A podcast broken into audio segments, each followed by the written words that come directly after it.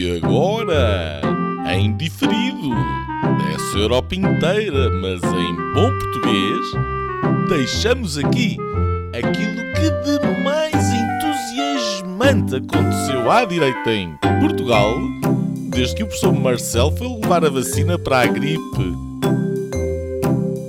Senhoras e senhores, o episódio desta semana do podcast Linhas Direitas. Muito boa tarde, bem-vindos a mais um Linhas Direitas. Estamos a gravar na quarta-feira, dia 10 de março, dois dias depois do Dia Internacional da Mulher. Uh, hoje, uh, Portugal registrou mais 22 mortes por Covid-19, o número mais baixo desde 25 de outubro, Uh, e uh, uma redução drástica no número de doentes nas unidades de cuidados intensivos. Uh, os números nessas unidades encontram-se hoje pela primeira vez abaixo dos 300 doentes, em comparação com os últimos quatro meses. Do Brasil, soubemos que as condenações de Lula da Silva foram anuladas pelo Supremo Tribunal Federal daquele país. A decisão permite, assim, que o ex-presidente da República brasileira seja candidato presidencial pelo Partido dos Trabalhadores nas presidenciais de 2022. A decisão do Supremo Tribunal Brasileiro uh, baseia-se numa falha processual que conclui que a Justiça Federal do Estado do Paraná e, portanto, Sérgio Moro, não eram competentes para apreciar o caso. As reações de apoio a Lula Silva vieram um pouco de todos os lados à esquerda, um, Pablo Iglesias, Melanchon, Joana Mortágua, um, e do próprio presidente argentino Alberto uh, Fernandes. Um, o Papa Francisco terminou a sua viagem ao Iraque, terra de Abrão, nas palavras do próprio, e ao lado do Ayatollah Ali Sistani, apelou à paz, ao diálogo e à tolerância um, e pediu não responder às armas com outras armas. Afinal, segundo o próprio, a resposta passa pela fraternidade. Uh, num relatório divulgado pelo Instituto de Estratégia uh, e Política uh, de Washington, um, é afirmado e, e, de alguma maneira, acusa-se a China de violar a Convenção de Genocídio das Nações Unidas. O caso centra-se na detenção de iugures e outras minorias muçulmanas chinesas um, a serem entre aspas, reeducadas. Um, basicamente, isto trata-se de abusos sexuais e uh, gente que foi esterilizada à força. O governo chinês, obviamente, já negou as acusações. Um, nos últimos dias, uh, em concreto, no passado domingo, uh, os suíços foram às urnas. Admito que é a primeira vez que falamos da Suíça neste programa, porque será, mas este é um, este é um tema interessante. Uh, os suíços foram às urnas, como disse, um, para um referendo sobre a proibição ou não do uso da burca na Suíça. 52% dos eleitores votaram a favor dessa proibição. Um, segundo a imprensa suíça, calcula-se que a medida afeta apenas 30 mulheres uh, uh, num país uh, com vários milhões. Um, o debate é interessante e, e, e, já mereceu duríssimas críticas do Alto Comissário das Nações Unidas para os Direitos Humanos. Esta semana, uma notícia que impacta a Espanha, mas que vem de Bruxelas. Uh, o Parlamento Europeu levantou a imunidade parlamentar de que gozavam os três eurodeputados independentistas da Catalunha, fugidos à justiça espanhola após o referendo ilegal da independência em 2017. Entre eles está o ex-presidente da comunidade autónoma, Carles Puigdemont. Um, os trâmites para a extradição voltam às mãos dos juízes belgas, já que Puigdemont fugiu para Waterloo, onde vive desde 2017. No plano económico, a OCDE melhora a previsão de crescimento económico da zona euro para 3,9% este ano, alicerçado sobretudo no forte crescimento económico que se espera em França, em Espanha, em Itália e na Alemanha. Por cá, o Partido Comunista Português fez 100 anos, um, e quem andasse por Lisboa uh, uh, nesse, nesse dia, uh, que celebrava esse grande aniversário do Partido Comunista, pensaria que estaria em Pyongyang, dada a enorme quantidade de bandeiras vermelhas com foices e martelos espalhadas da Avenida da Liberdade, que contrassenso aos restauradores.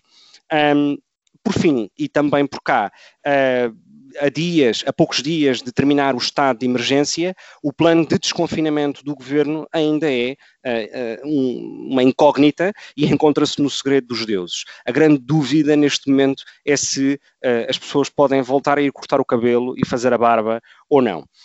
Um, enfim, feita a resenha da semana, um, Bem-vindos, uh, uh, uh, Afonso e Nuno. Olá aos nossos telespectador, telespectadores, ou, ou, melhor, ouvintes.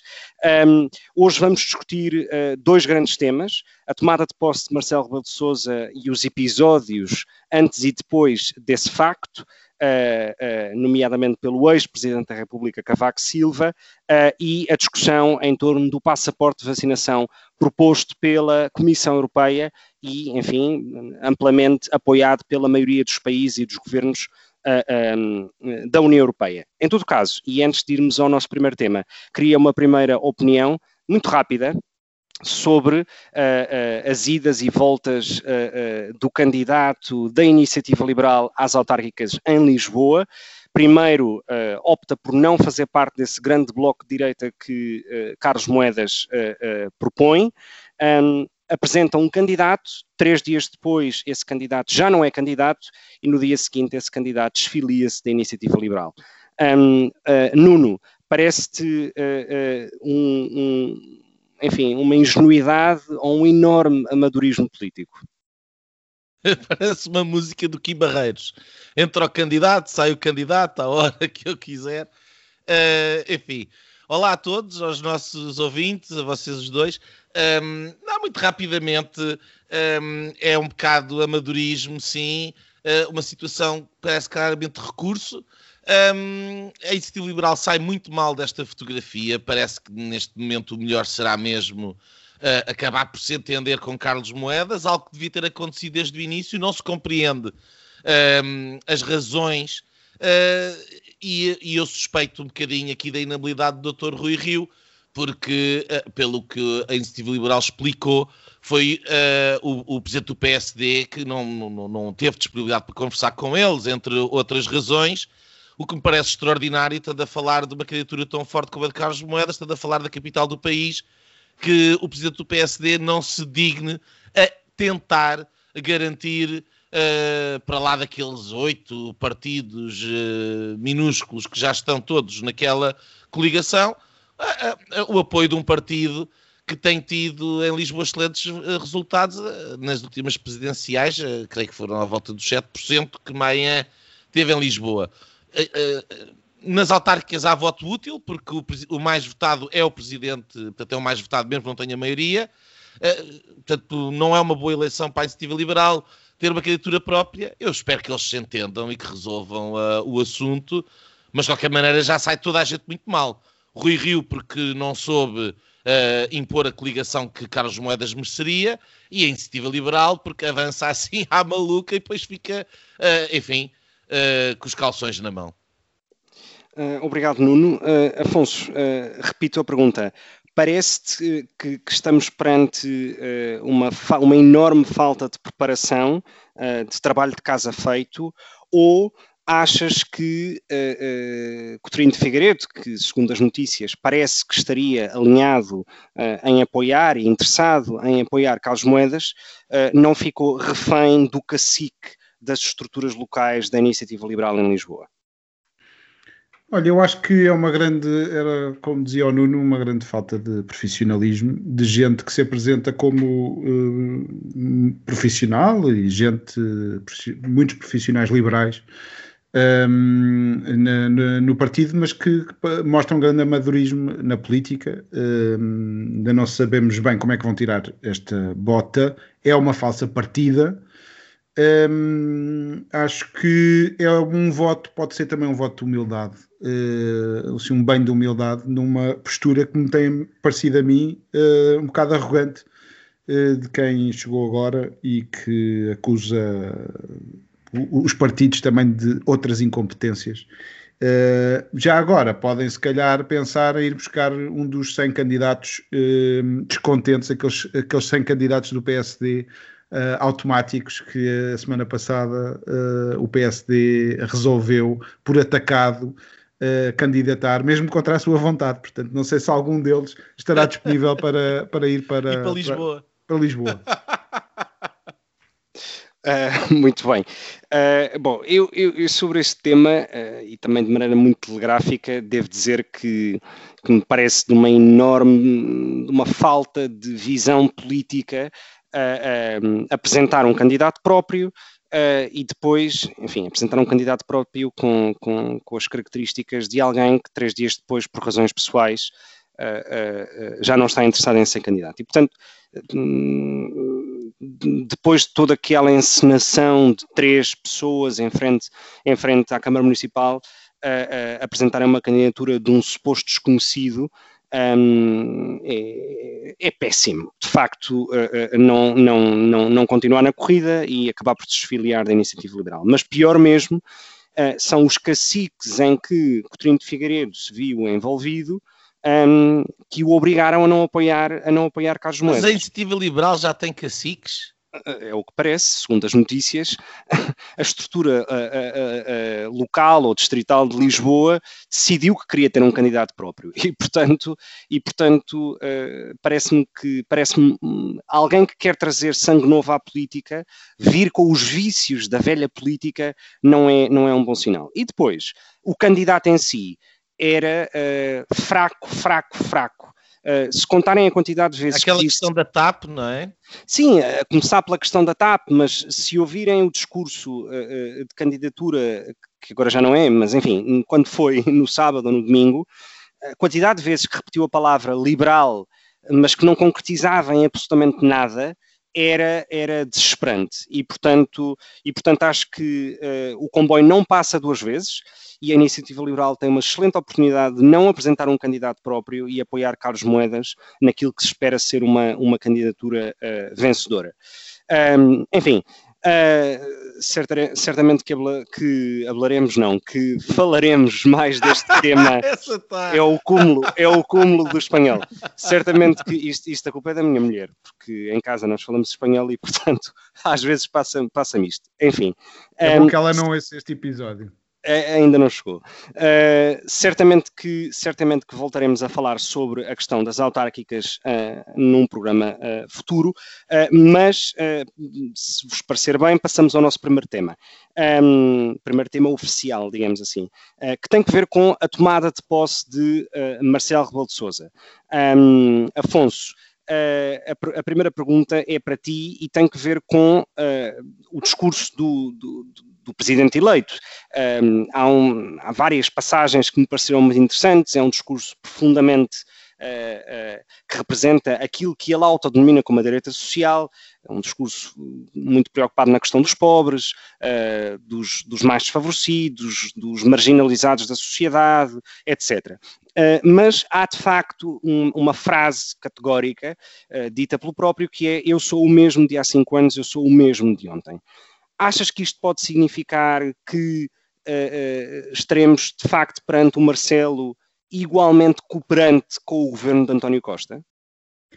Ô Gonçalo, eu acho que hum, não concordo nada contigo com, quando elogias o, o, discurso do presidente, porque eu acho que foi um discurso um bocado boring. Uh, foi um bocadinho mais do mesmo. Acho que não estava em especial forma o Sr. Presidente da República, que, que até tem o dom da palavra, foi muito analítico, muito, enfim, uma esparregata grande em termos de discursos, de, de, de discurso e, e, tive que contrariar eh, algum algum tédio que, que, estava a sentir ao ouvir o, o Presidente, peço imensa desculpa, mas eh, acho que o Presidente tem falado mais nos silêncios do que propriamente nas palavras, uh, ultimamente. Um, acho que sim, quando diz que o Presidente é o mesmo, as circunstâncias é que mudam, está claramente ou que está, quanto a mim, a prometer uma atitude um bocadinho mais vigilante para o futuro.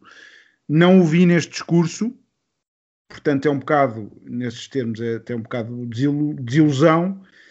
Um, e pronto, uh, não sei se agora o Presidente vai uh, gerir, como geria, por exemplo, Cavaco Silva, os silêncios, mas talvez uh, vir escola no caso do, do, do presidente. Aliás, porque uh, se nós formos ver aquilo que mais marcou até uh, aquele dia não sei se é pela extrapolação, pelo caso político, é, é um não gesto.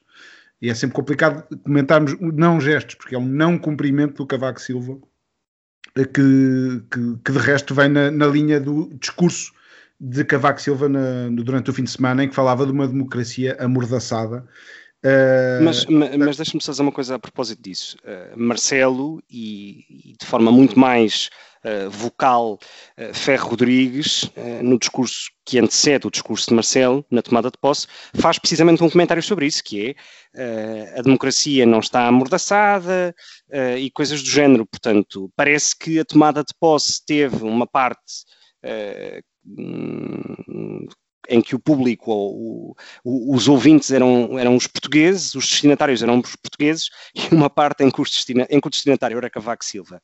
Uh, não sei se concordas, mas uh, foi a minha leitura, pelo menos. Eu, eu, acho que demonstra que, de facto, as palavras do presidente tocaram ali em alguma ferida. Uh, e, portanto, do é... ex-presidente, queres-tu dizer? Do, do ex-presidente Cavaco Silva, a, a, americana, o presidente Cavaco, presidente Yanes. Uh, isto foi uma semana que, em que falaram muitos uh, ex-presidentes. O Rabalhiano, já agora aconselho uma, verem a entrevista dele ao Miguel Sousa Tavares, em que, entre outras coisas, uh, ele dizia: Tenho orgulho uh, em todos os momentos da história de Portugal, os nefastos e os, os não nefastos. E, portanto um, um, um, ex-presidente também que, que, que, tem marcado, pelo menos, uh, uh, a maneira como tem, tem falado à sociedade portuguesa e que está claramente contente com Marcelo Rebelo de Sousa, disse que ficou uh, agradavelmente bem surpreendido pela, pela presidência de Marcelo. Cavaco não tem essa opinião, expressou-a, se calhar, não para a presidência, mas para o atual estado da política. Eu acho que por exemplo, o Observador fazia um resumo em que dizia que o Cavaco Silva tinha, uh, tinha apontado em todas as, as, direções. E Cavaco Silva não aponta em todas as direções, aponta ao PS. O PS é que tem estado em todo o lado. E é esse, é esse o, o alvo do, do, do, todo lado, ou seja, e é isso que está a asfixiar a, a, democracia, no entender de Cavaco Silva. Só para recordar aquilo que diz Aníbal Cavaco Silva no fim de semana, naquele, naquela iniciativa das mulheres social-democratas, ele diz que com frequência temos visto notícias que dão a ideia de uma democracia amordaçada. Ehm, por exemplo, eh, os críticos do governo serem apelidados de criminosos, Ministra da Saúde, ou antipatrióticos, Primeiro-Ministro, em relação ao apoio a Maduro e, e, algumas críticas que teve de outros uh, social-democratas. Uh, Paulo Rangel incluído. Exatamente. Uh, o Procuradoria, uh, Procuradoria Europeia, aquele, vi, aquele vício na, na escolha uh, para esse concurso, o, a não recondução no Tribunal de Contas, as tentativas de controlo, desqualificação de entidades independentes como o Banco de Portugal, ou mesmo também o Conselho de Finanças Públicas, o TAU, etc. Ou seja, há aqui um trave, e nós falávamos disso nos nossos, nos nossos pelo menos nos nossos dois últimos episódios, de que há aqui um trave a socretismo, e é isto, é disso que, que eu acho que Cavaco estava a falar, não propriamente até uh, em relação ao Marcelo. Se calhar o Nuno vai, vai juntar tudo no mesmo ramalhete, eu não, eu não junto. Uh, acho que Marcelo não tem sido contundente nem por sombras, não é? Tem, tem aparecido muitas vezes ao lado do, do Partido Socialista. Um, acho que Cavaco foi contundente e é por isso que marcou a agenda durante esta semana. Um, e bem, quanto a mim. Justo, justo. Uh, Nuno, um, um, dos termos que, que, foi muito utilizado nestes últimos dias, uh, primeiro por Cavaco Silva, depois por Ferro Rodrigues, um, de forma menos explícita, mas estava lá, por Marcelo Rebelo de Sousa, uh, é o termo amordaçado. Ora, eu, eu, queria recordar, e quase em jeito de provocação, que o termo surge de um livro de Mário Soares que se chama uh, Portugal Amordaçado, Depoimentos sobre os anos do fascismo. Achas que é justo a utilização do termo, tendo em conta este background histórico utilizado por esse livro, ou utilizado nesse livro de Mário Soares? Olha, eu acho piada tu falares nisso porque eu ia precisamente referir-me ao livro, acho excelente. Um, e uh, uh, talvez não tenha o mesmo impacto uh, que teve também com Cavaco a ideia da boa moeda, que a ideia da boa moeda pegou, porque na altura bater em Santana Lopes era, era muito popular e mediático, e hoje em dia bater no Partido Socialista não é popular nem é mediático. E, portanto, se calhar a ideia do amordaçado não terá o mesmo sucesso. Mas uh, uh, eu acho que a ideia do amordaçado é muito importante. O livro escrito por Mário Soares, que tu referiste, foi, escrito em 1900, foi publicado em 1972, no estrangeiro, aliás, um, em França, um, e é um, um, livro que resume, da perspectiva de Mário Soares, uh, uh, os anos da, da ditadura uh, e precede aquilo que vai ser um ano mais tarde a criação do Partido Socialista. Ora, Mário Soares é uma figura fundamental uh, na democracia portuguesa, com muitos defeitos e muitos erros cometidos, como é normal. Uh, uns seremos mais críticos, outros serão mais apologistas da figura. Eu serei, porventura, daqueles mais críticos, mas sei reconhecer as coisas boas uh, que Mário Soares deixou. E, no, e, e, e, está muito longe o Partido Socialista de Mário Soares deste Partido Socialista que agora amordaça o país e que transforma este estertor final da democracia portuguesa, eh, mesmo neste cheiro. O Vasco Polido Falente falava uh, da, da, da, cor russa própria das fardas, que começa uh, a transparecer uh, de todo o ambiente democrático português. Ele já escrevia isto há uns anos atrás. Um, e, e eu, eu, penso que o termo amordaçado está correto, porque hoje em dia, quer quem queira fazer negócios, quer quem queira uh, fazer política, uh, quer, quem quer fazer o que quer que seja em Portugal uh, e que seja contrário aos interesses poderosos instalados e que, e que se encontram nas cadeiras e nas secretarias largamente controladas pelo Partido Socialista, não consegue sem o agramante quem manda.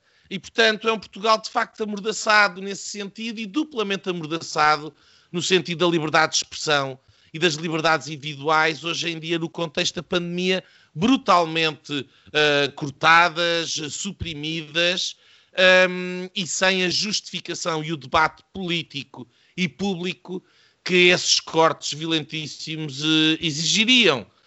Um, e, portanto, eu acho que Cavaco esteve muito bem, o termo é muito apropriado, ele sabe o que escreve e o que diz, e, portanto, ele sabe muito bem a referência que o amordaçado uh, implica, uh, eu gostaria de deixar uma nota para, para a questão do cumprimento. Uh, eu não me parece, conhecendo nós, o professor Cavaco Silva como nós conhecemos, alguém que é profundamente devoto do institucionalismo e do respeito institucional. eu tenho sérias dúvidas que, enfim, que a questão do, do cumprimento eh, tenha sido com intuitos uh, uh, mais corriqueiros. Um, algo terá acontecido, não sabemos, merece o nosso respeito. Um, e, e, portanto, naturalmente, estas críticas parecem um bocadinho exageradas, conhecendo nós o professor Cavaco Silva como nós conhecemos. Posto isto, parece-me ridículo e absolutamente descabido a ideia dos cumprimentos. Num país que o senhor Presidente da República fechou, confinou, que é cúmplice e a, a, a, a destruir a liberdade individual, o ganha-pão das pessoas, que estão impedidos de trabalhar, que estão impedidos de colocar comida na mesa dos filhos, estão impedidos de pagar as suas contas, que estão impedidos de ir a funerais, de, de, de ter quem quer uh, nos seus casamentos. As pessoas têm a, a sua vida completamente confinada, limitada pelo arbítrio do Estado e, inclusive, sob o beneplácito do seu Presidente da República, e essa figura coloca-se de mão estendida no beijamão do cumprimento da sua própria entronização como Presidente da República. É patético, é ridículo é uh, absolutamente desprezível e uma nódoa com a qual começa este seu segundo mandato, do qual eu não espero rigorosamente mais nada, além do, do péssimo mandato que já exerceu uh, nos cinco anos anteriores. Honor, acho que era só um acenar de cabeça e, e era. Com, mantendo as distâncias. Mas... E com não algum, me interessa. Em alguns casos com as mãos fechadas. Estás tão inflamado que. Haja respeito pelos portugueses. Eu estou farto. Eu estou farto do professor Marcelo. Eu estou farto do senhor António Costa. Estou farto deles todos. Lamento. Não, eu não, não consigo mais assistir a estas figuras absolutamente menores de, quer o hipocondríaco compulsivo, que, que, gosta de trocar roupa em frente às câmaras de televisão no verão, e vamos andar outra vez confinados de economia destruída, a ver o senhor de toalha a trocar de calções outra vez daqui a uns meses, e até maio está a economia destruída. E se calhar vai ser outra vez como no ano passado, em que, para dar o exemplo do desconfinamento, vai para a, vai para a praia trocar de roupa. E, no entretanto, faz a, a tomada de posse. E fa... Eh, Porquê que não faz virtual? Então, se os outros andam aqui em virtual e, e, sem poder ganhar dinheiro, o senhor Presidente da República precisa ter eh, a tomada de posse uh, e com os cumprimentos na mesma sala. A que propósito que é mais que os outros? Tenha vergonha na cara. Bom, se, se me permites, eu, eu, eu uh, admito uh, que, que, podemos estar indignados ou que, enfim, que tenhamos algum tipo de, de, de reações mais indignadas sobre este tipo de episódios, Estou um, verdadeiramente indignado. Mas a verdade é que dizer que estás farto de Marcelo Rebelo de Sousa... Estou farto Marcelo Tu estás farto, mas mais de 60% das pessoas não estão fartas. Não, ó Gonçalo, eu, eu, eu estou farto da figurinha. Estou farto, eu tenho vergonha deste Presidente da República, tenho vergonha deste Primeiro-Ministro, tenho vergonha desta conduta e, acima de tudo, estou farto do confinamento, estou farto do limite das liberdades individuais, estou possível. farto da destruição da economia portuguesa, estou farto de termos amadores, incompetentes, populistas, sem vergonha na cara, a gerir os destinos do nosso país. Lamento, estou farto. Bom, um, voltando ao tema, eu, eu, eu, eu queria começar precisamente pela questão do cumprimento, porque acho que os jornais uh, quiseram fazer de um, de, de, um ato, ou da ausência de um ato, neste caso, um facto político onde honestamente não acredito que exista. Precisamente por aquilo que o Nuno disse, que é, quer dizer, não há político mais institucionalista e utilizando a expressão do Nuno em concreto, devoto desse, desse protocolo que Cavaco Silva. Aliás, se, se, se lembram, em 2011, quando da segunda tomada de posse da tomada de posse para o segundo mandato de Cavaco Silva, um, há um episódio muito caricato em que José Sócrates uh, está, enquanto Primeiro-Ministro, está à conversa com uh, alguém uh, que também estava nessa sala de cumprimentos e um, atrasa-se ou acaba por não cumprimentar Cavaco de Silva e estava-se a rir e tal, e portanto isso gerou-se toda uma enorme polémica. Portanto, não me parece que uh, a vítima de 2011 fosse agora uh, uh, o criminoso de 2021. E, portanto, é um episódio, é um episódio certamente justificável e, portanto, não vejo onde é que possa existir facto político aqui. Em todo caso, eu, eu, eu, eu, eu não desgostei do discurso de Marcelo Rebelo de Sousa um, pela centralidade que, que, se colocou no próprio sistema político. Um, há, e acho que é importante eh, demonstrar uh, uh, ou, ou, assumir o discurso realista que ele teve.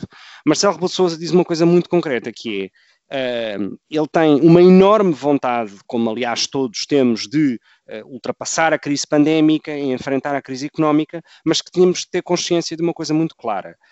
Um, e isto aqui, eu, eu, admito que podemos discutir, mas não acho que seja uma questão de opção, é uma questão de realidade. Nada será como 2019. Ou seja, não vamos voltar à realidade de 2019, não vamos voltar à realidade que tínhamos em 2019. Será outra coisa. Uh, certamente parecida, uh, ou não, mas será outra coisa. E aí Marcelo é muito concreto quanto a isso. Um, e acho que isso é um ponto importante uh, ah, um, no discurso político, até para a gestão das expectativas das pessoas. Um, depois há um outro elemento que Marcelo refere uh, e que passou um bocadinho despercebido, que é ele não faz só elogios ao governo, nem uh, faz meia culpa com o governo, quando diz que, enfim, havia, quer dizer, havia situações que não se podiam prever, etc, etc, etc. Portanto, ele, por um lado, dá uma mão ao governo, mas, por outro lado, não deixa de o criticar e dizer que vai estar atento. Em matérias como a fraca competitividade da economia portuguesa, a questão, a questão de, de, de, do papel de Portugal na União Europeia e esta atrapalhada a propósito das, enfim, das despesas com, com uh, centros de imprensa fantasmas e bebidas e coisas desse género, uh, e portanto não acho que também seja assim tão, tão, tão, tão complacente ou tão, tão mão suave com o governo. E espero que não o seja. E ele próprio diz, a caminho da Assembleia da República, que um segundo mandato não é um primeiro mandato. E, portanto, mesmo que ele seja igual, não acredito que, se, que as circunstâncias sejam as mesmas. Em todo caso, e, e, e, termino com este ponto e passo, e passo para vocês, uh, uh, há um elemento que tanto ele como Fé Rodrigues uh, fazem fazem menção, cada um à sua maneira. Fé Rodrigues, por um lado, diz que uh, uh, enfim, Marcel fez parte, uh, tentar um pouco trazer Marcel para, para, para, para o Partido Socialista, admitindo que Marcel fez parte uh, uh, do fim dos tempos da Troika, que ajudou a trazer, a, devolver rendimentos às pessoas, que trouxe esperança, que trouxe proximidade, tudo isso. E que é o garante da democracia contra os xenofobismos, contra o racismo, contra tudo isso. Ora, Marcelo, num discurso obviamente preparado, um, tenta também de alguma maneira criticar uh, estes tiques de discurso que durante a campanha das presidenciais ouvimos muito sobre portugueses de bem, portugueses de mal, de primeira e de segunda, em que ele diz que não há um português puro. Esta foi outra das expressões que eu achei graça. Que, e que ele utilizou, e portanto, apesar de todos criticarmos a demasiada importância que se dá ao Chega e ao seu discurso, dada a sua eh, relevância de um deputado na Assembleia da República, a verdade é que as duas figuras do Estado perdem tempo no seu discurso a falar do Chega. Um, e, portanto, e, portanto, também são eles mesmos a alimentar essa máquina. Um, enfim, é, é, é, uma nota, é uma nota mas que... ele falou do Chega? Não, ele não falou do Chega, mas é não eu, diretamente. A única, a única, pessoa que eu vejo a falar de racismo é o Mamadou Ba, porque cá estava a referir-se ao Mamadou. Não, é que inferes que é Chega? Não diretamente na questão dos ciganos, que foi muito debatida durante, durante a campanha das presidenciais, no sentido em que ele diz que não há um português, uh, uh, não há um, uma definição de português puro. Uh, Parece-me em... que isso é uma mensagem antirracista e eu, que eu conheça, o único, a única possibilidade pública racista é o seu Mamadou. Não conheço outra até agora. E a não ser que me apontem declarações racistas e que tenham a ver com, as, com a cor das pessoas e com a raça das pessoas de algum partido político, incluindo o Chega, porque eu não lhe conheço isso, Uh, eu acho que é importante percebermos que se calhar isto é mais um fé de ver para nos o, pôr a discutir eu o também, Chega, não é? Chega, eu, eu também Chega acho tem, que ele estava a falar do Mamadou Ba, mas uh, tens que ver aquelas declarações sobre os ciganos do Chega. Mas, uh, eu, o Chega, o Chega tem posições muito próprias sobre confinamentos étnicos e coisas desse estilo. E, portanto, que eu me escuso a repetir portanto, o ponto aqui, o meu ponto aqui é que durante a campanha o próprio Marcelo utilizou esse discurso como a melhor forma de Uh, uh, e eu, eu próprio muitas vezes neste programa já fui criticado, uh, a melhor forma de facto de combater o Chega é ignorar ou não amplificar parte das trapalhadas que dizem. Mas enfim.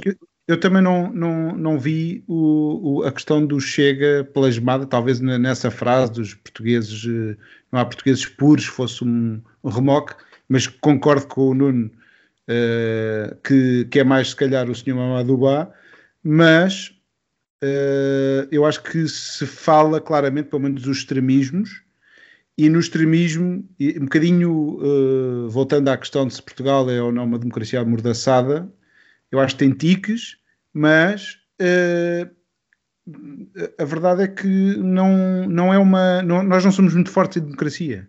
Nós temos ainda, agora com estes 100 anos do, do PCP, estava aqui a pensar, uh, não deixa de ser curioso, e, e, e, daqui vão os meus parabéns para o, para o PCP, que é o partido mais long, com maior longevidade da história da política portuguesa.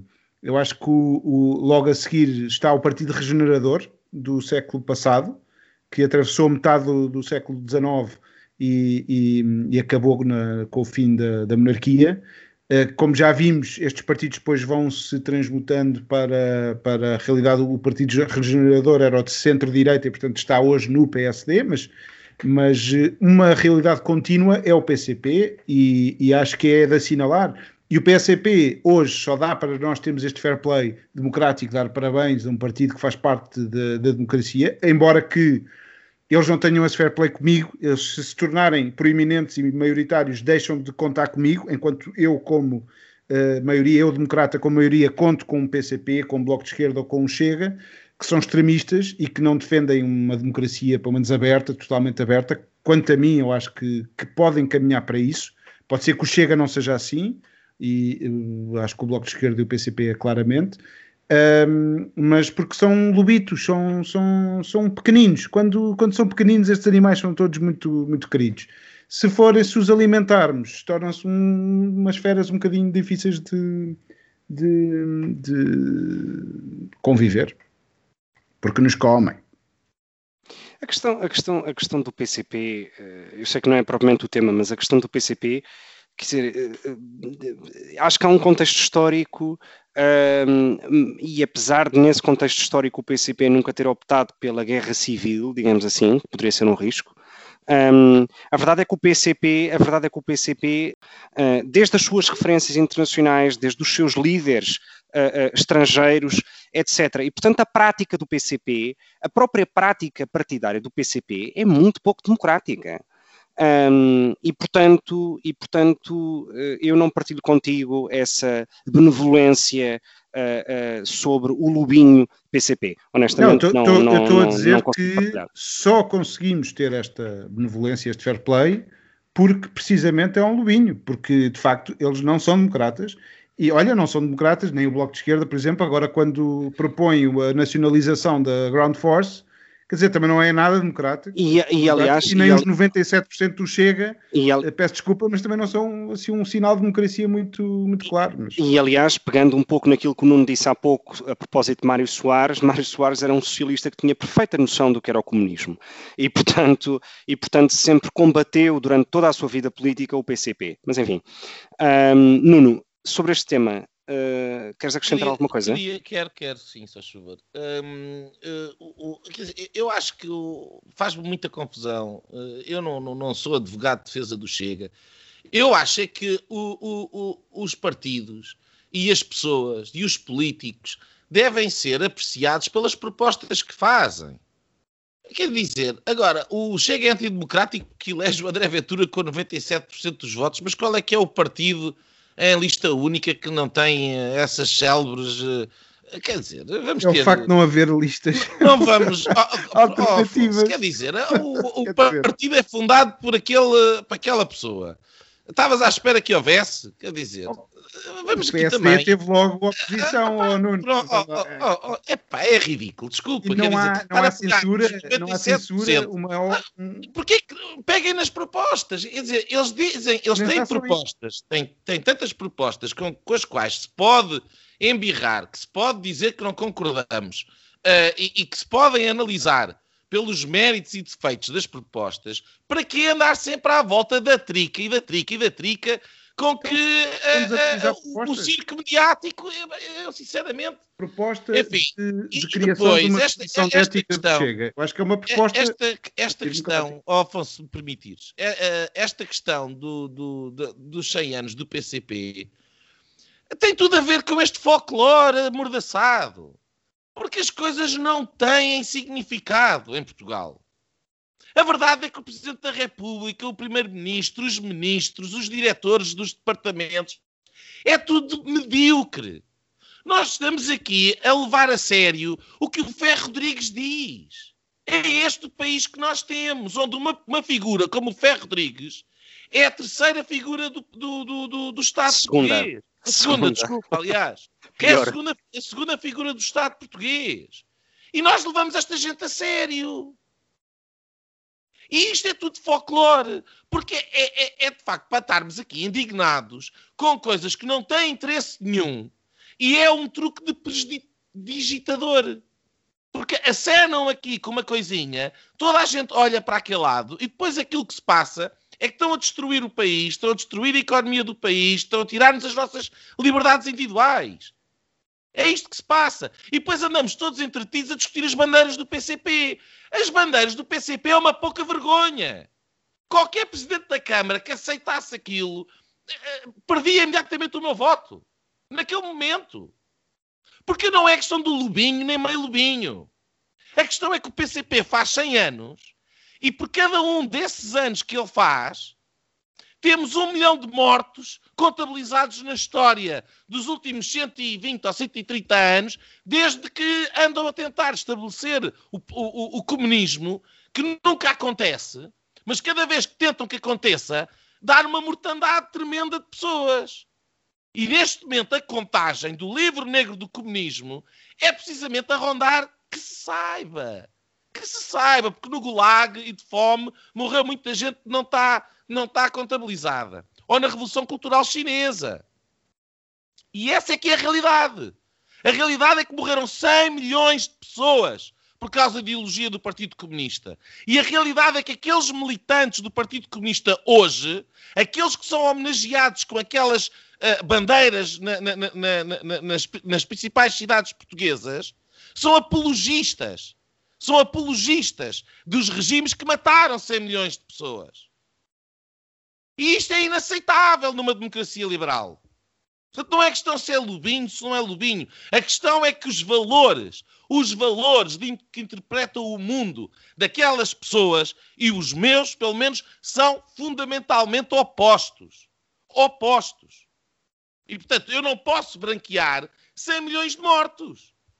Eu, e aquilo eu, que aquelas bandeiras fazem é branquear 100 milhões de mortos. Eu estou totalmente de acordo com o Nuno e acho que, uh, do mesmo modo que, que, que a Constituição proíbe uh, de forma muito explícita a apologia ao fascismo, parece-me parece surrealista uh, que Lisboa, como capital de um país europeu, se, se digne a este espetáculo uh, de, de foices e martelos. Honestamente, acho, acho uma coisa profundamente datada, ultrapassada uh, e de uma enorme falta de respeito histórico e à memória histórica de todos esses mortos. Oh, Gonçalo, se permite só acrescentar uma coisa. Isto é mais um agradecimento que nós podemos fazer ao Partido Socialista, não ao do Mário Soares, mas ao do António Costa. Porque foi o António Costa, com a sua geringonça em 2015, para perverter regular, a regular interpretação da Constituição Portuguesa, com a criação da geringonça, que trouxe o Partido Comunista e trouxe a extrema-esquerda, também ela comunista, do Bloco de Esquerda, não só para, uh, o, para dentro do cordão sanitário, como os, como os trouxe para dentro dos departamentos governamentais e do Estado e da governação portuguesa e do Estado português. E isto é que é, vergonha, é uma vergonha também. Não acrescentaria nem mais uma vírgula. Bom, se, se, estiverem de acordo, passamos então ao nosso segundo tema de hoje, que tem que ver com o polémico ou não uh, passaporte de vacinação. Um, a proposta é da Comissão Europeia, uh, não há uma decisão, uh, todavia, digamos, comum ao final, mas vários países já se adiantaram a essa mesma proposta. Um, alguns são frontalmente contra, é o caso do Luxemburgo, por exemplo, e outros são frontalmente a favor, como é o caso da Grécia, que uh, uh, está a tramitar a legislação para que a partir de maio uh, se, só se possa entrar no país com esse passaporte de vacinação ou com um teste PCR negativo. Ora, a minha pergunta vai para o Nuno um, e tem que ver com até que ponto é que a, li, a, a livre circulação de pessoas que é um, um dos valores fundamentais dos tratados da União Europeia e, e, portanto, do próprio espaço Schengen, fica, uh, uh, fica no meio de, disto, desta situação, não é? Quer dizer, então, eu se quero ir uh, do Luxemburgo a Paris ou, ou, ou a Bruxelas, provavelmente não vou poder, porque não estou vacinado, e não estou vacinado não é porque não queira, não estou vacinado porque ninguém me chamou para ser vacinado. Até que ponto é que achas que uh, uh, as liberdades de circulação amplamente reconhecidas uh, na União Europeia vão ficar com esta limitação ou este passaporte de vacinação? tu disseste tudo, não, não há. O que, o, que, o que esta ideia estabelece é, de facto, um apartheid sanitário. Porque nós vamos ter pessoas que querem tomar a vacina, uh, vamos ter pessoas que querem tomar a vacina e não conseguem, por alguma razão, Vamos ter pessoas que querem tomar a vacina e não podem, por alguma razão, nomeadamente pessoas que tenham históricos de uh, episódios alérgicos. Uh, é uma contraindicação fortíssima destas. Um, ou doenças autoimunes. São contraindicações indicações muito fortes para estas novas vacinas um, que, estão a, que estão a ser experimentadas agora. E depois tem outras pessoas um, que estão simplesmente à espera, como é o teu caso, e tens outras pessoas que não querem tomar a vacina, como é o meu caso. Eu não quero tomar esta vacina. Eu, eu não confio nesta vacina. Uh, uh, existem passos uh, no processo de certificação, de testagem das vacinas, por alguma razão. Um, e, e, e depois nem todas as vacinas são iguais. Os portugueses que são tratados como gado nem escolha têm na vacina que levam. Mas a verdade é que tomar uma vacina RNA, como é o caso da Pfizer, que é uma nova tecnologia, não é sequer uma vacina, é um procedimento que é feito ao nível do RNA do indivíduo, que o faz produzir uma determinada uh, enzima que permite combater uma evitar uma proteína que é fundamental para o desenvolvimento do vírus. Portanto, é um procedimento médico, não é uma vacina, porque não é inoculado com nenhum vírus morto um, ou desativado. Um, tens a da Moderna, a da Moderna não, a da AstraZeneca. Essa tem uh, RNA de um gorila. Também é uma tecnologia que está a ser testada pela primeira vez. E, uh, e depois tens agora a da Johnson, que entrou agora nos Estados Unidos, que de facto é uma vacina tradicional. Portanto, se me derem a escolher, uh, eu prefiro esta última. E aqui a questão é precisamente esta: é, é, é que não há escolha. É, é, é, o primeiro ponto. Isto está aqui pressuposto a obrigatoriedade da vacina. Ora, a obrigatoriedade da vacina não pode ser um dado adquirido assim uh, do pé para a mão. Uh, e, um, e, a razão é simples. Eu tenho todo o direito a desconfiar de uma nova tecnologia em seis meses. Uma tecnologia que nunca foi testada em humanos. Passando todos os passos de segurança na certificação de uma vacina uh, e na aprovação de uma vacina, como somos forçados na prática a tomar essa ou outra vacina, porque senão não temos liberdade de circulação.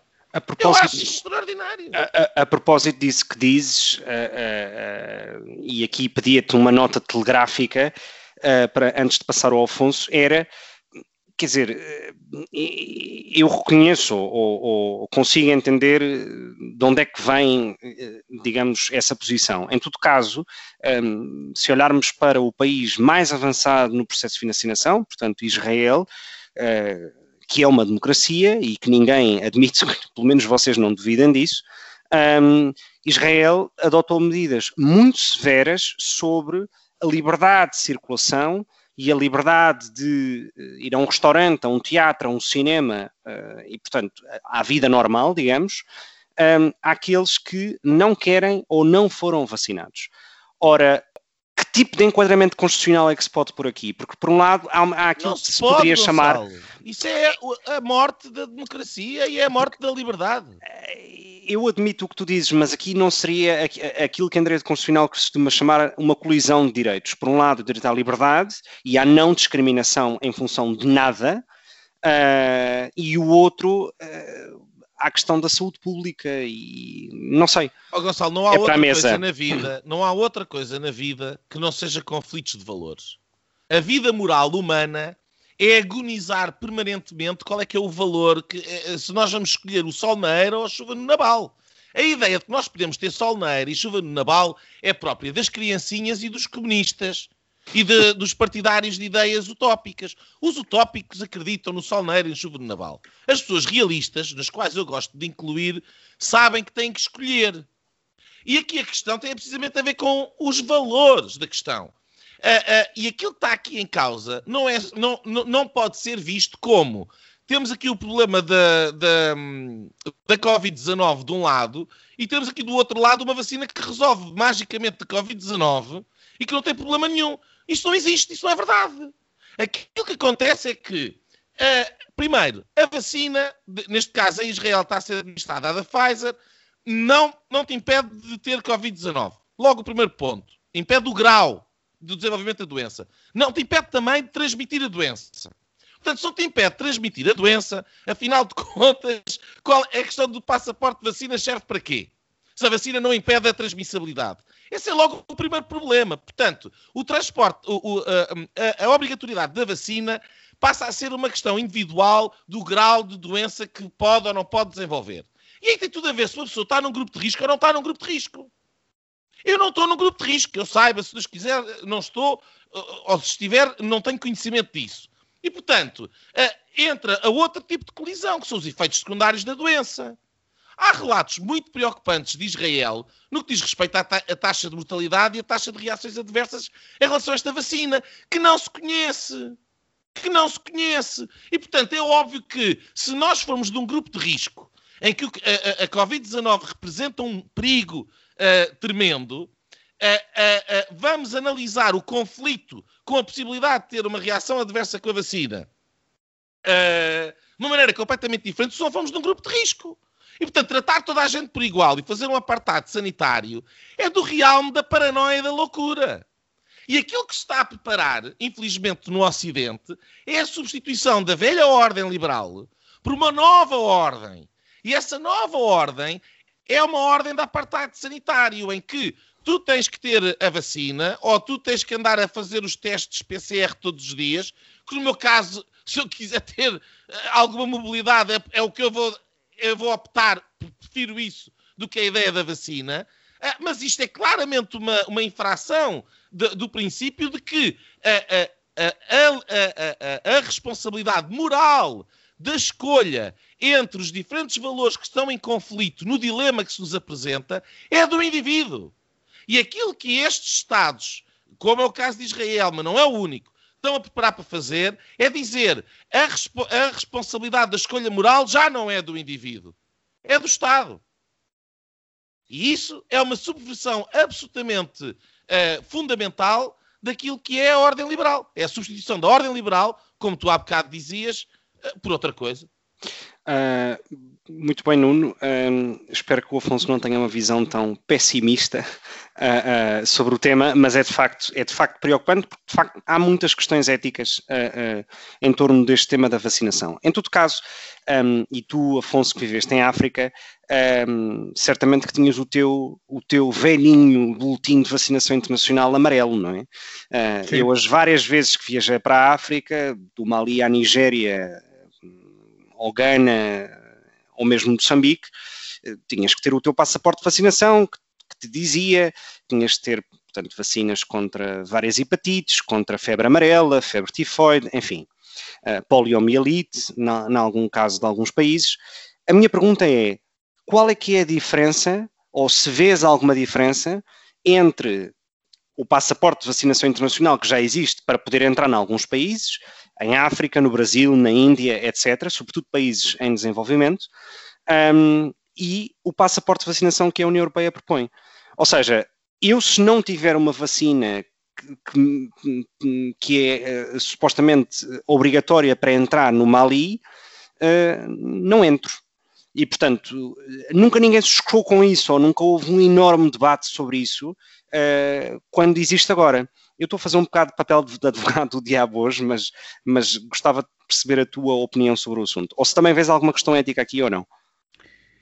Eu acho que há, sempre este conflito uh, em todas as medidas que limitam a nossa liberdade, como por exemplo temos um, um, edifício em chamas em que temos que sair rapidamente e não podemos eh, ir por uma, pelo elevador, por exemplo, ou outras limitações que são, são feitas uh, para nos proteger. Uh, e que é o, é o, que eu acho que acontece com, essa, com esse papelinho amarelo, que de facto eu já fui a, a vários países africanos uh, e, e, com várias idas, uh, mas só me pediram isso uma vez, em Angola, na única vez que fui a Angola. Mas, mas eu acho que o problema eu volto outra vez ao lobo. tem formato lobo. a medida quando se olha para um passaporte e só o nome em si dá uh, começamos a pensar nesta vertigem que nos é apresentada pelo olhar mais pessimista eh, do, do Nuno, que de resto eu acho que não vai acontecer. Um, por mais tentativas que, que, o homem vá, vá tentando, vá, vá, vá fazendo de, de dominar e de, eu acho que somos nós humanos, até os alemães, são, somos, somos incompetentes ne, em, em, tentarmos ser Big Brothers e há sempre tentativas e devemos estar atentos, atentos a elas. Quer dizer, há, há 100 anos também houve pessoas uh, presas por não usar máscaras nos Estados Unidos por causa da gripe espanhola e eram acusadas de ser antipatriotas porque não estavam a, a proteger, não estavam a contribuir para o esforço de guerra e portanto de, de, de, que naquele momento havia, quer dizer, as pessoas eram presas de facto. Uh, e não é por isso que se, os Estados Unidos se tornaram numa ditadura perigosa, e, uh, mas claro que devemos estar atentos e, e esta, esta medida cheira a esturro e dá-me arrepios. Uh, e depois vem tentar resolver um problema que nem sequer, nem sequer sei se o resolve, mas depois cria um ou vários para sermos simpáticos. Acho que o Covid não é critério. Não deve ser critério para tomarmos medidas tão drásticas. Posto isto, se a, se a, vacina é uma proteção, e, eu assumo que sim, por mais que fiquemos com o DNA de um brócolo, Uh, ainda vamos ter os, os, os, comunistas a comerem criancinhas uh, geneticamente alteradas por causa da, da vacina da FASA. A nossa não, a nossa é, é aquela mais, mais uh, antiga e parece que nunca vai chegar aos portugueses. Vem para Portugal, Nuno, Epá, que a coisa não está muito bem lançada, mas se uh, não, já agora não, não bastava... Var... Em Portugal há várias vacinas uh, e é um, que, eu, que, a da Moderna também é RNA, a da Pfizer é RNA e a da, a da AstraZeneca tem o RNA é. É e que eu saiba, não há em Portugal neste momento uma vacina tradicional uh, para a Covid-19, que será a da Johnson Johnson, que está a entrar agora no mercado. Que é expectável que seja aprovada pela EMA uh, nos próximos dias ou vá, com ou sem aprovações, com, com uma ou várias vacinas, hum, a verdade é que neste momento nós não nós devemos calcular uh, as medidas que vamos tomar para controlar a pandemia. Nós temos, estamos neste momento em confinamento e todos daríamos, uh, se, se, calhar, se nos obrigassem agora a usar um papelinho só para dizer, porque há 800 mil pessoas que estão impedidas ainda de ir para a rua, que estão vacinadas e que podiam certamente estar na rua mais de um eh, milhão, mais de um milhão. Mais de um milhão neste momento em Portugal, mais outras 800 mil que passaram pela doença e estarão ou não uh, uh, imunizadas.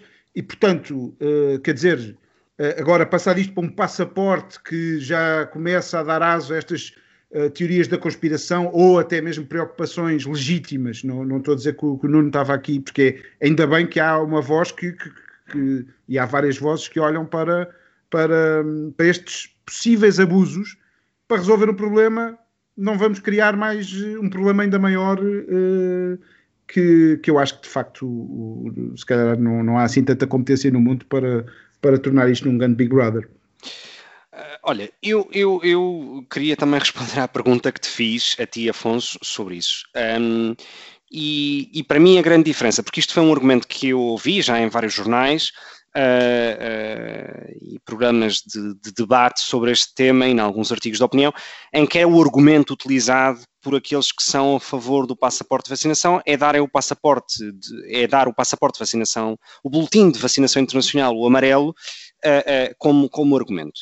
A grande diferença, e aqui é uma diferença puramente económica de procura e oferta, é que qualquer um de nós, querendo ser vacinado contra a raiva, a, a febre amarela, a febre tifoide, uma hepatite qualquer, podemos ir a uma farmácia, compramos a vacina, vamos a um centro de saúde e estamos vacinados. Ora, este tipo de oferta uh, puramente económica, mas este tipo de oferta não existe para uh, o caso das vacinas de Covid-19 ou contra a Covid-19. Um, e, portanto, utilizar isto como um argumento parece-me falacioso.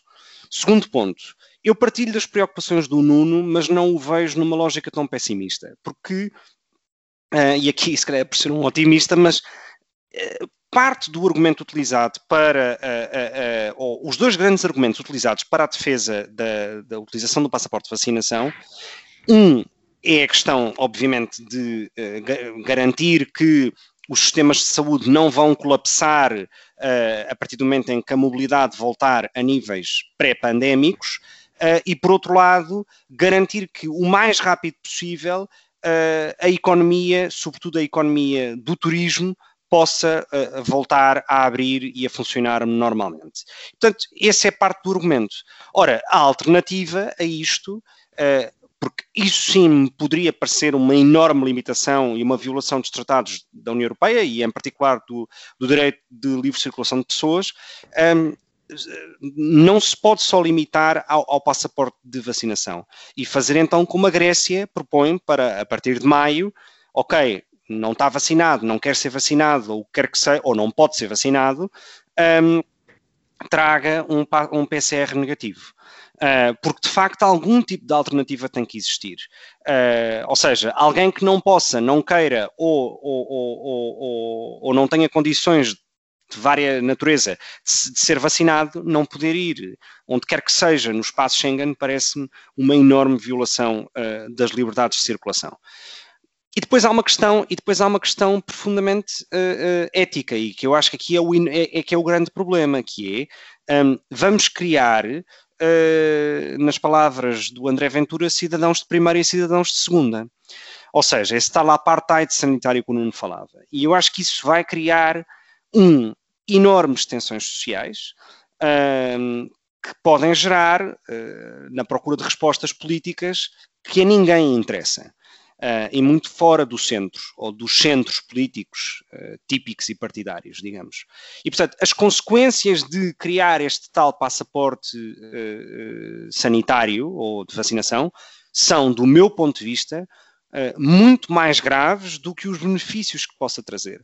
Porque essa divisão, essa divisão matemática e essa apartheid social trará consequências ou poderá trazer consequências gravíssimas em matéria de estabilidade uh, uh, social ou falta dela, em matéria de violência nas cidades. Já vimos várias manifestações em vários países da Europa contra os confinamentos, na Alemanha, na Holanda, enfim. Um, e, portanto, e, portanto, acho que é uma medida que admite que tenha, digamos, boa fé, uh, mas não me parece que, que, que deva ir, a, ir avante, um, porque as consequências associadas são muito mais graves uh, do que os benefícios que se esperam. Um, e enfim, é, é, um pouco isto. Uh, não sei se alguém quer acrescentar mais alguma coisa antes de passarmos para as, para as nossas linhas finais não, só, do programa de hoje. Só dar aqui, só dar aqui duas notas e depois temos que, que passar, não é? Um, eu, não é uma questão de uh, teoria da conspiração.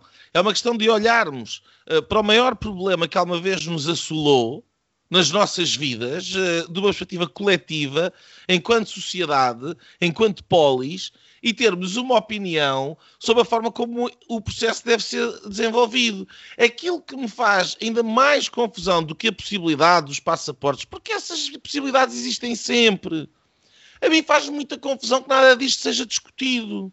É tudo apresentado aos portugueses como a, a inevitabilidade.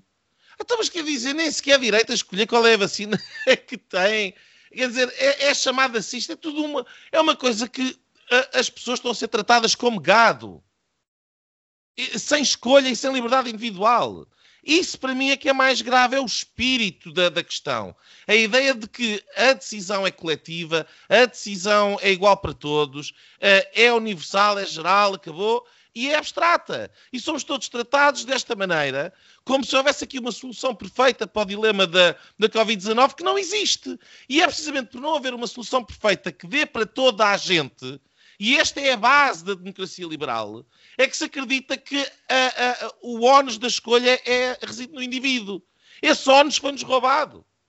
E o facto de uh, não haver debate, de não haver, e, e mais, pior, nas redes sociais, quem coloca em questão a narrativa uh, predominante, quem fala contra, uh, ou, ou, ou, ou, fala aqui, de, por exemplo, de outra questão muito importante, como é a questão dos, dos testes PCR e dos falsos positivos, isto está na literatura científica, mas não se pode discutir. A, a questão do, do, do, dos falsos positivos. E, portanto, a questão da eficácia das vacinas, a questão dos efeitos colaterais das vacinas, tudo isto devia estar a fazer parte da, da esfera pública, da arena pública, do facto de vivemos numa democracia e, como democracia, delibera e analisa e enfrenta os problemas, deliberando, pensando e, e discutindo. Nada disso existe. Nuno, e, portanto, se... se queres um exemplo de, de, de, de, fim de democracia, Está aqui a montante. Logo. Nuno, se me permites só, só acrescentar um ponto, até porque isto é factual. Um, no Reino Unido e, e, em Israel, que são países muito avançados no processo de vacinação, uh, os efeitos colaterais da vacina, um, honestamente, não faço ideia quais são, ou sequer se existem. Uh, admito que sim, como em qualquer vacina, mas a verdade é que os efeitos na pressão hospitalar e nos, e nos novos casos e no número de mortes é dramática a redução. Oh, Gonçalo, seja, isso, é, isso é estás a ver tudo pelo único ator. Também não, podes lembrar que é estás em março. Não. Também podes lembrar que estás em março e portanto não. É, é, é, vamos ver. Eu espero que sim. E espero que não haja efeitos colaterais. O que eu estou a dizer é que não haver debate é mau. E nós aqui estamos a discutir acima de tudo política. Não, sem a dúvida. A perspectiva é que politicamente a Covid-19 foi um passaporte para os Estados uh, uh, livremente entregarem, decidirem os destinos das pessoas. E sem discussão e sem liberdade individual. É só isso. Um, bom, se, se, vos parece, passamos então às nossas linhas uh, finais uh, do programa desta semana. Uh, Afonso, qual é que linha que nos trazes? Olha, trago uh, as medalhas de ouro do, do campeonato por, uh, que, que, têm sido badaladas uh, por estes dois imigrantes e uma filha de imigrantes. Eu já tinha aqui dito que sou bastante liberal quanto a, a, ao acolhimento de, de, estrangeiros como nacionais, seja essa a sua vontade.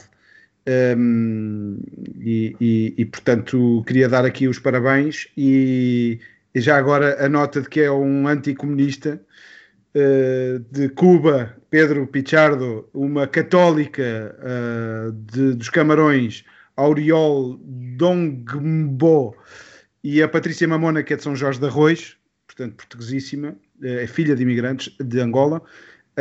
Um, e já agora o PEP, a quem se junta ao PEP ontem na, na Champions, o Futebol Clube do Porto passou aos quartos de final, que é um grande feito do meu, do meu clube. Um, e pronto, e que se juntam a outros estrangeiros como Eusébio, Carlos de Gulbenkian e a todos os estrangeiros que quiseram uh, ser portugueses e que acho que devem ser bem-vindos. Uma ode à, à, à, multiculturalidade. Um, uh, eh, subscrevo. Uh, Nuno, que, que, que linha é que nos trazes esta semana? eu primeiro dizer que, quer dizer, acho que é uma profunda sim, simplismo, depois da conversa que tivemos aqui sobre imigração, achar que isto é um argumento, enfim, que obviamente subscrevo e não tem nada a ver com a, a conversa que a gente teve.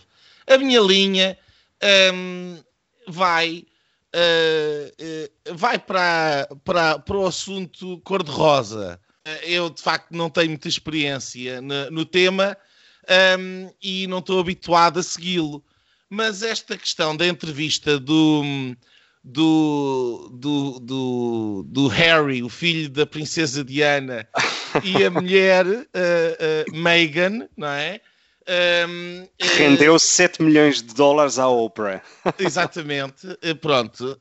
eu, eu, eu, é este, este tupete, um despoderado, um, um desplante para esta vitimização eh, de, eh, de, de, desta, desta gente que é bilionária ou bilionária ou pré-bilionária, estavam reunidos num cenário uh, idílico para 99,9% dos uh, habitantes humanos deste planeta, uma casa uh, bilionária, entre uma atriz milionária de Hollywood que casou com um príncipe da Casa Real e aquilo que eles estão para ali a falar é de serem umas vítimas oprimidas.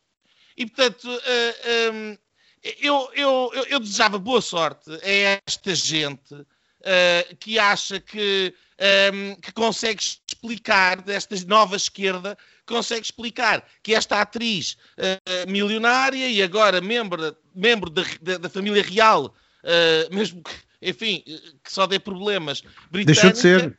Uh, não, não, fazem parte uh, Sim, da família, de ter, oficialmente dever, deveres públicos, mas fazem parte da família. E mantêm o título, ela é duquesa de Exatamente, Sussex. mantém, e mantém o, o título que, que, que, lhe foi conferido.